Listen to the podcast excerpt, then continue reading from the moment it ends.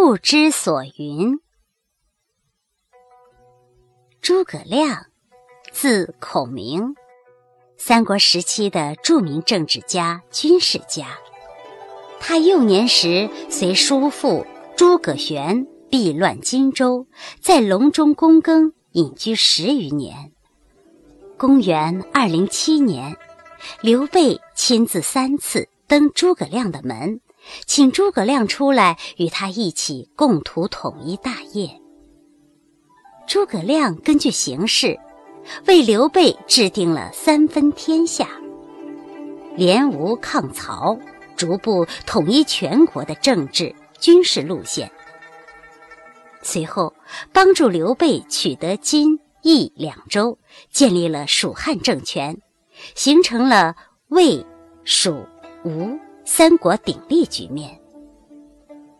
后来由于荆州被东吴夺走，关羽被杀，因此刘备悲愤至极，决心要剿灭东吴，为关羽报仇。刘备不听诸葛亮的再三劝阻，亲自引军讨伐吴国。然而刘备的军队却被吴军火烧其连营，败退白帝城。刘备与白帝城一病不起。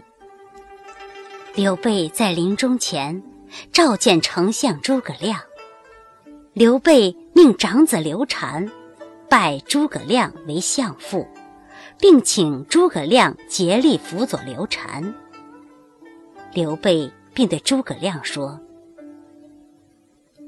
若我儿昏庸，实不堪辅，先生。”则取而代之。就是说，刘禅实在不堪辅佐的话，诸葛亮自己就可以代替刘禅做皇帝。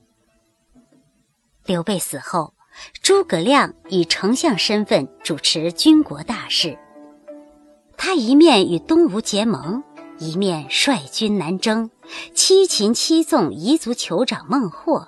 平定了南中诸郡，消除了后顾之忧。此后，他充实军备，练兵习武，积极准备北伐曹魏。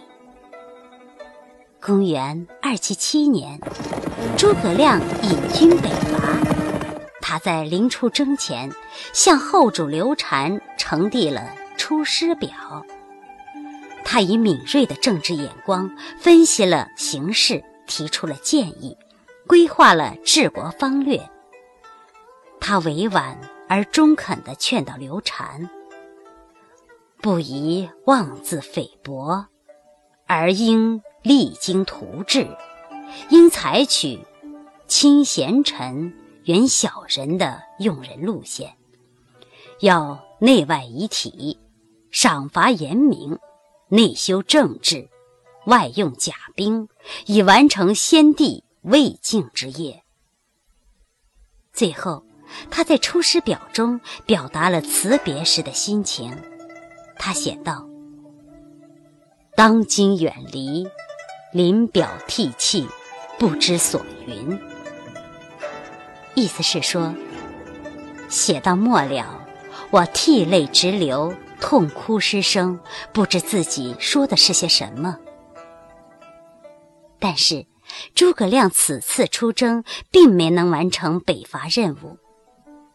过了一些时候，诸葛亮又发动了第三次北伐。当时蜀国臣子中颇有反对兴师动众的人，故诸葛亮又上一表，即后出师表。